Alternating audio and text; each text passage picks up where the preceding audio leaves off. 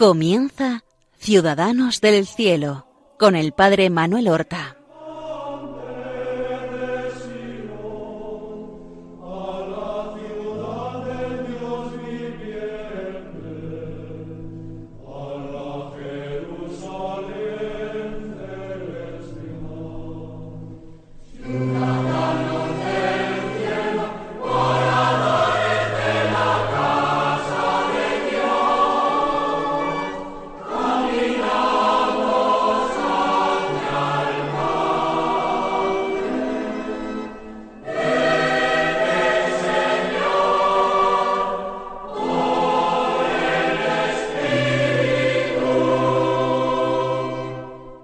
Queridos oyentes de Radio María, sed bienvenidos a esta nueva emisión del programa Ciudadanos del Cielo eh, que damos comienzo ahora mismo. Ya va a ser el séptimo de los programas que le consagramos a San Ignacio de Loyola. Y es que este personaje merece la pena.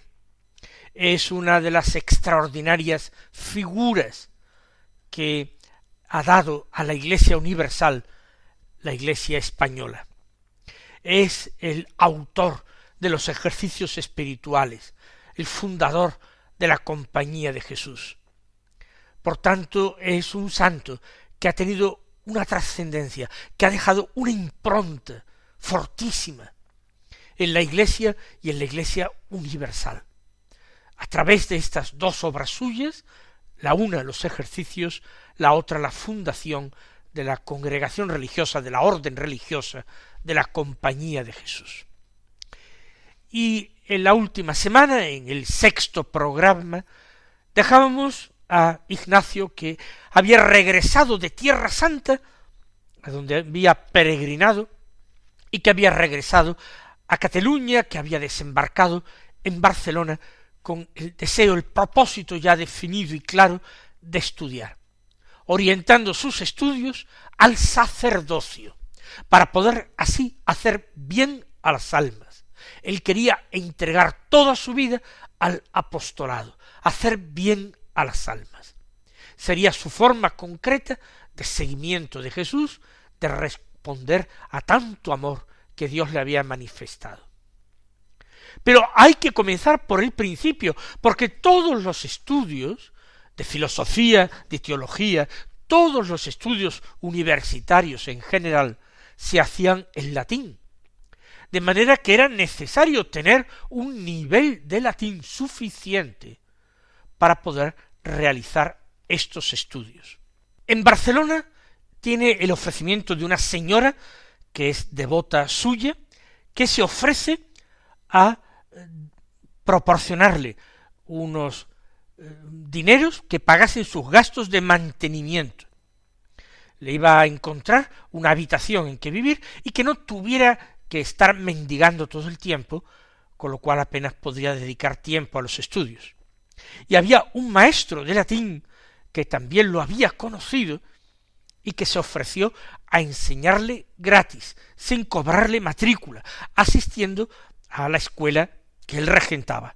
El maestro Jerónimo Ardébol. Sin embargo, el plan de San Ignacio no era quedarse en Barcelona, sino ir a Manresa, donde tantas experiencias espirituales buenas tenía, donde también había dejado multitud de amigos y de devotos.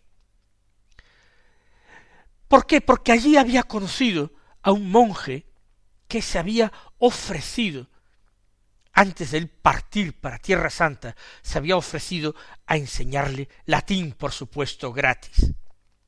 Lo que ocurre es que, estando allí, se enteró que dicho monje había muerto.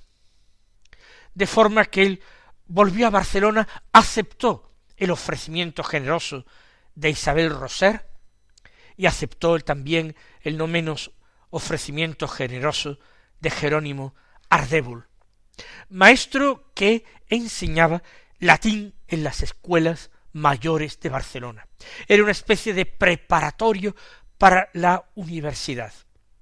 Y allí, en su escuela, estudiaban eh, chicos desde trece a dieciséis años normalmente. eh, adolescentes.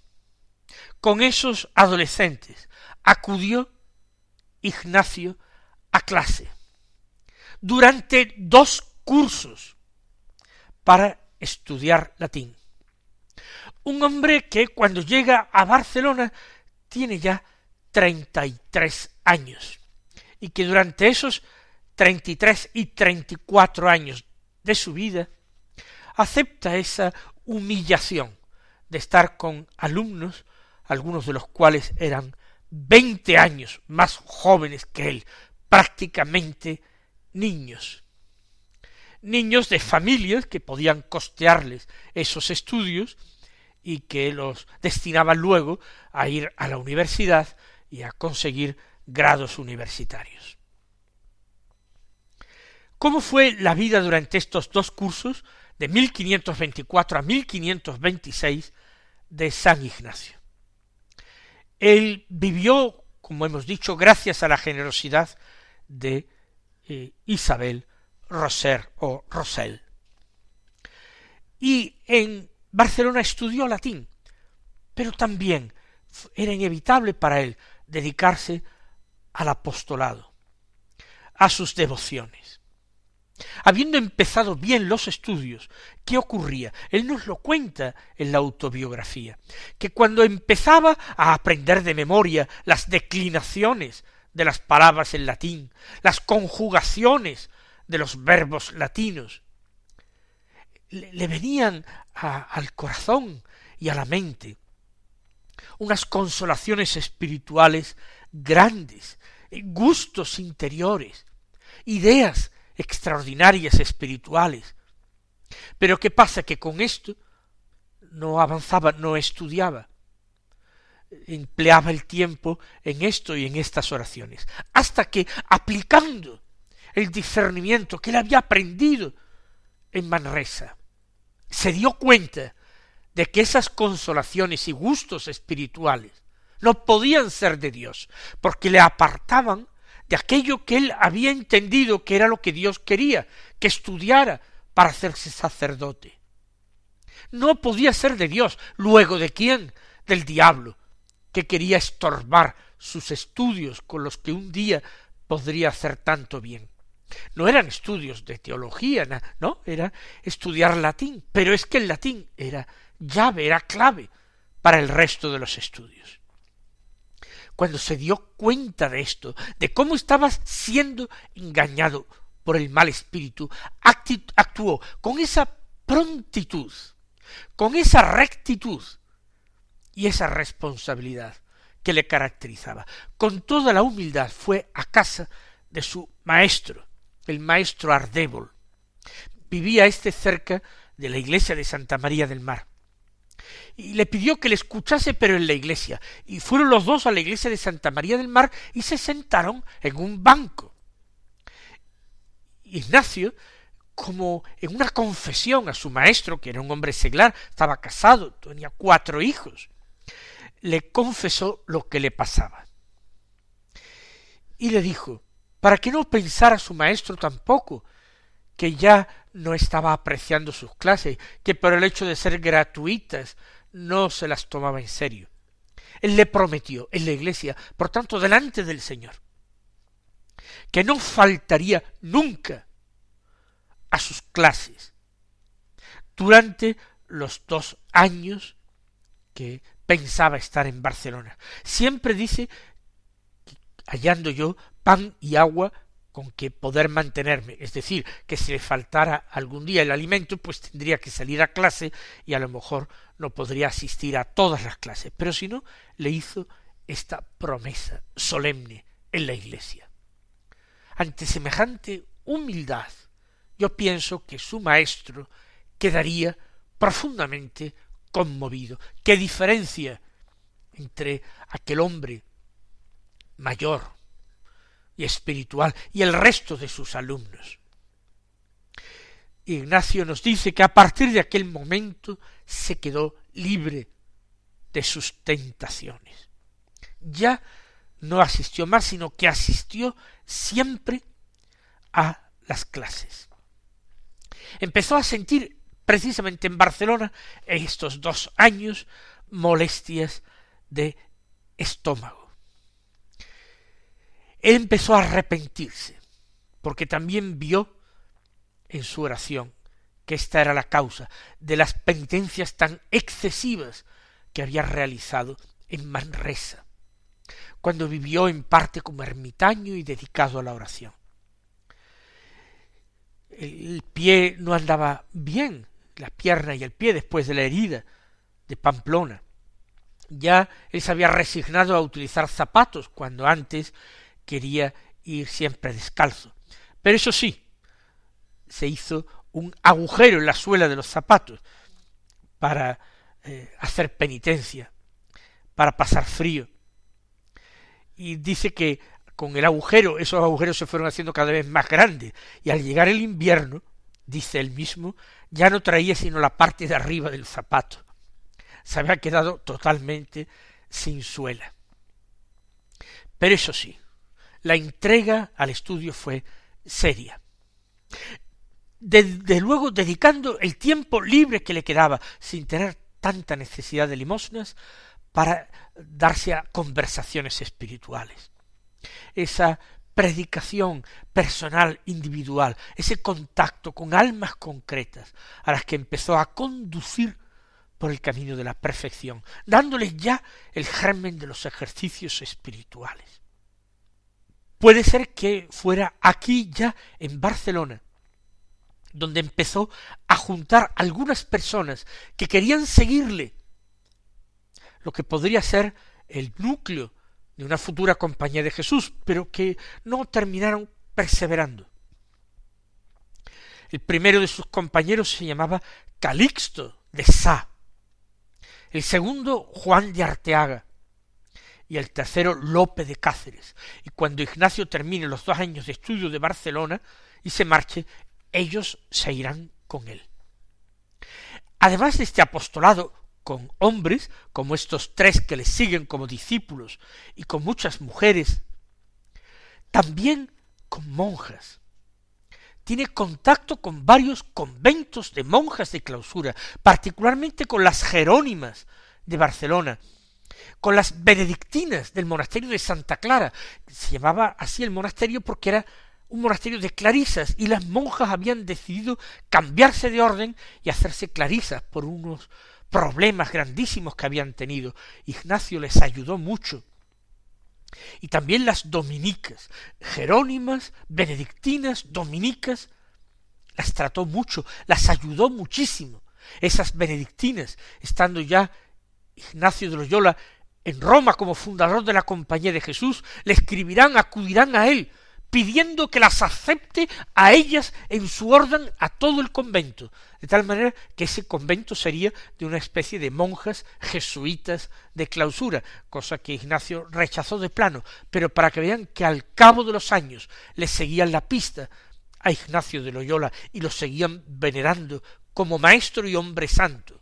Y esto era antes de que Ignacio hubiera estudiado y era un pobre hombre los estudios prosiguieron y llegó un momento en que su maestro, el maestro Ardébol, le dijo que ya había estudiado suficiente latín, no para ser un maestro de latín, pero suficiente latín como para poder seguir los cursos universitarios. Cursos de artes primero y luego de teología. Los cursos de artes eran cursos de filosofía, pero se estudiaba filosofía y otros estudios eh, humanísticos. Se estudiaba eh, filosofía, se estudiaba lógica, pero se estudiaba también algo de ciencias, siguiendo a San Alberto Magno. En Barcelona, uno de los libros que se había propuesto a San Ignacio que utilizara no sólo para leer, porque estaba de moda, sino también para traducirlo del latín.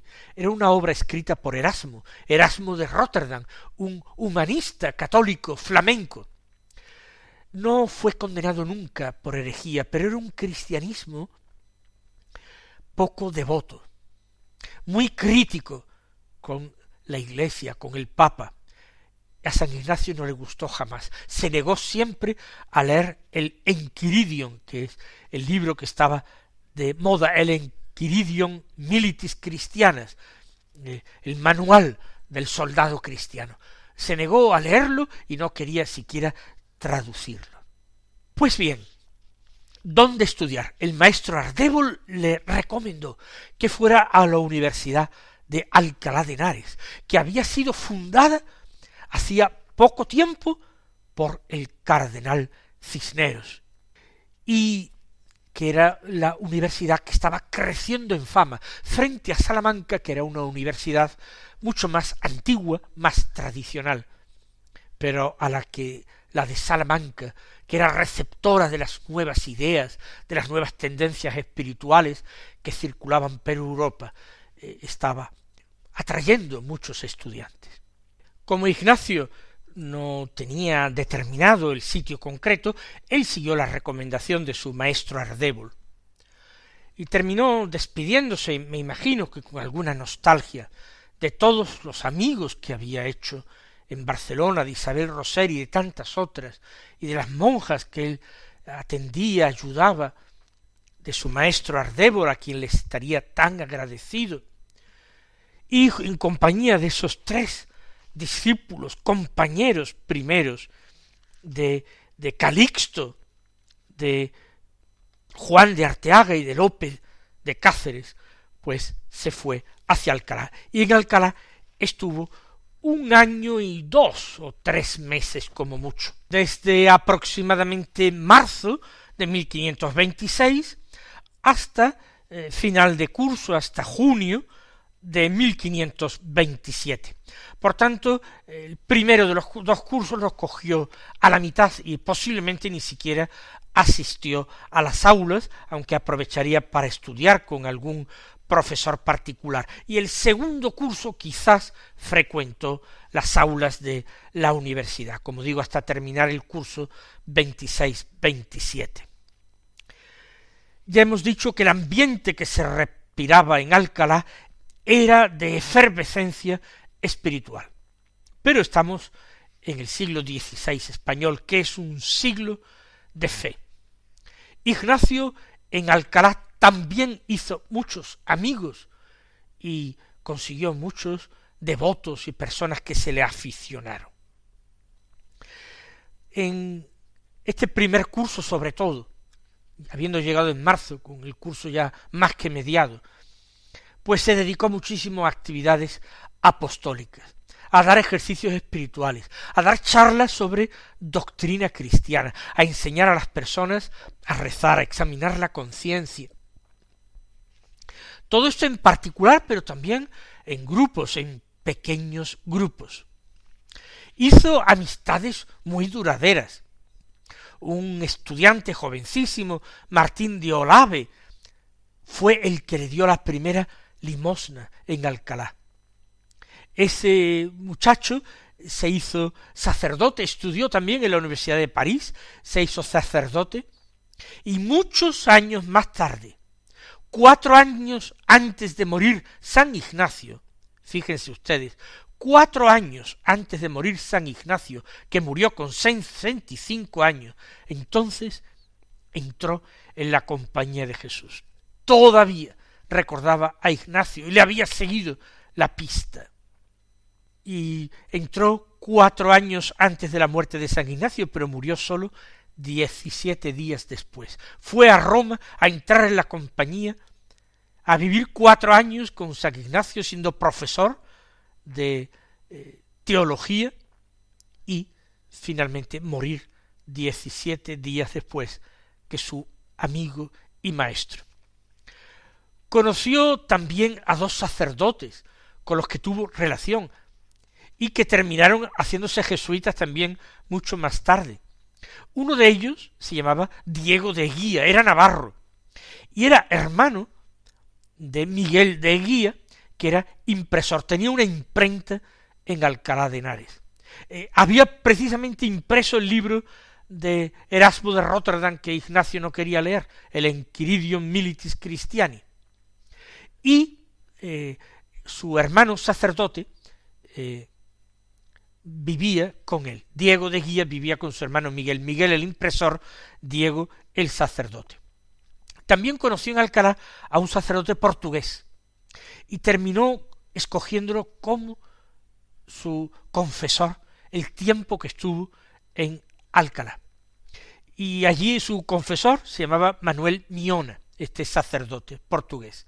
Y también le recomendó que leyese, el libro de Erasmo de Rotterdam, cosa que él de nuevo se negó. Terminó también Miona haciéndose jesuita mucho más tarde. Además, a esos tres compañeros, de los que ya hemos hablado, Calixto de Sá, eh, Lope de Cáceres y Juan de Arteaga, se unió un muchachito mucho más joven todavía que ellos.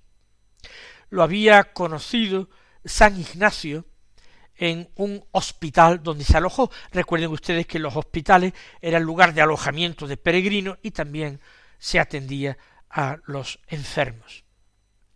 Este muchachito era o había sido paje del virrey de Navarra, Martín de Córdoba, y por una herida lo habían dejado en el Hospital de la Misericordia en Alcalá de Henares. Ese Hospital de la Misericordia, llamado también Hospital de Antezana, que era el nombre del fundador, había servido de hospedaje a Ignacio. Allí se hospedó algún tiempo hasta que luego se fue a una casita que le dejarían o alquiló por poco precio. Y estando en el hospital pues conoció a este muchachito, apenas un adolescente, que se eh, reponía allí de sus heridas. Habló con él, le cogió un cariño inmenso Ignacio y decidió seguirle con los tres anteriores, que eran mayores. Se llama Juan Reinalde, y era francés. Eh, Reinalde, algunos piensan que viene del francés Reinaud, Ignacio solía llamarle Juanico. San Ignacio en Alcalá estudió poco. Él dice los estudios que hizo, estudió los términos de Soto. Soto era Domingo de Soto y era un tratado de lógica, por tanto de filosofía, que estudió la física de Alberto. Son los libros de ciencias naturales de física de San Alberto Magno, y que estudió también al maestro de las sentencias. El maestro de las sentencias es Pedro Lombardo, pero estudió todo esto con poco rigor, con poco fundamento, con poco, eh, poca dedicación personal. En Alcalá, sin embargo, eh, ocurren algunas circunstancias que son decisivas para el devenir de eh, Ignacio y de la futura compañía de Jesús porque la estancia en Alcalá de Henares no terminó bien. Nosotros ya en un próximo programa hablaremos del final de su estancia en el año 1527 en que parte para Salamanca donde espera poder estudiar mejor, cosa que tampoco consigue, pero ya lo veremos. Hasta entonces, recibid la bendición del Señor.